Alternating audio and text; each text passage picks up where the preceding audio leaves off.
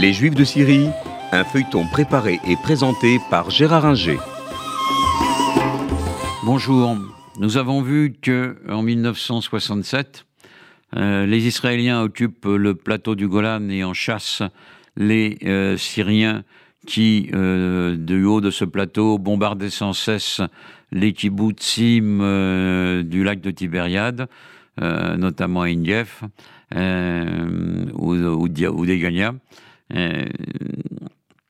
Et ce succès est dû, comme je vous l'ai dit dans le dernier épisode, notamment à l'espionnage mené par euh, Eli Cohen, un juif égyptien qui avait réussi à s'introduire dans les plus hautes sphères du pouvoir syrien.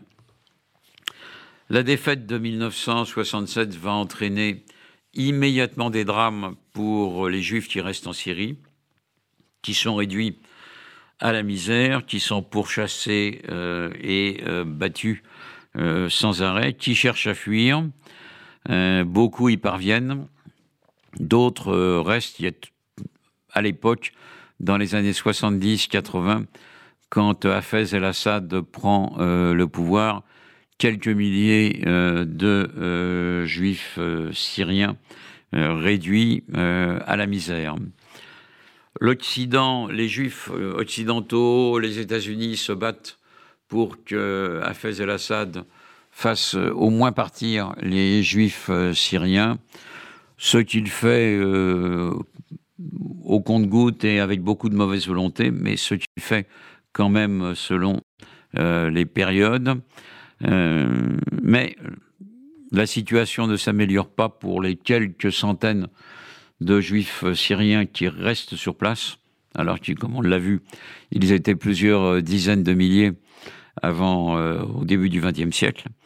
Euh, les Juifs du Liban connaissent un sort pénible également parce qu'à partir de 1975, c'est la guerre civile au Liban entre euh, les Palestiniens et les progressistes, entre guillemets, soutenus par la Syrie, et de l'autre côté, le, les communautés druzes, chrétiennes en partie, euh, chiites euh, de l'autre, se battent contre la Syrie et euh, ses protecteurs et ses protégés plutôt, ce qui fait que on a là une situation qui se dégrade comme en Syrie.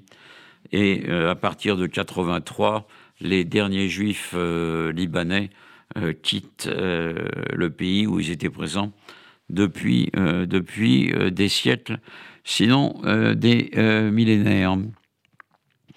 À certains moments, on a pu espérer que la situation des Juifs en Syrie euh, s'améliore.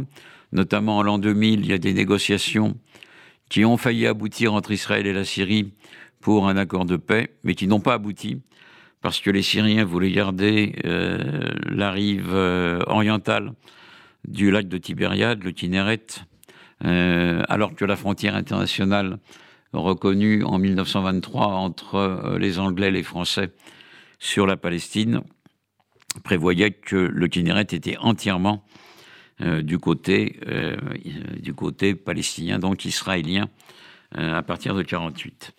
Donc les négociations échouent, ce qui fait que Bachar el-Assad, le successeur de son père, continue à persécuter les derniers juifs syriens mais finalement ceux-ci réussissent euh, à partir.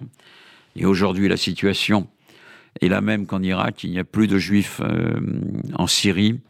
Euh, et une des plus anciennes communautés juives du Proche-Orient disparaît corps et bien comme elle l'a été, comme elle l'a fait en Irak.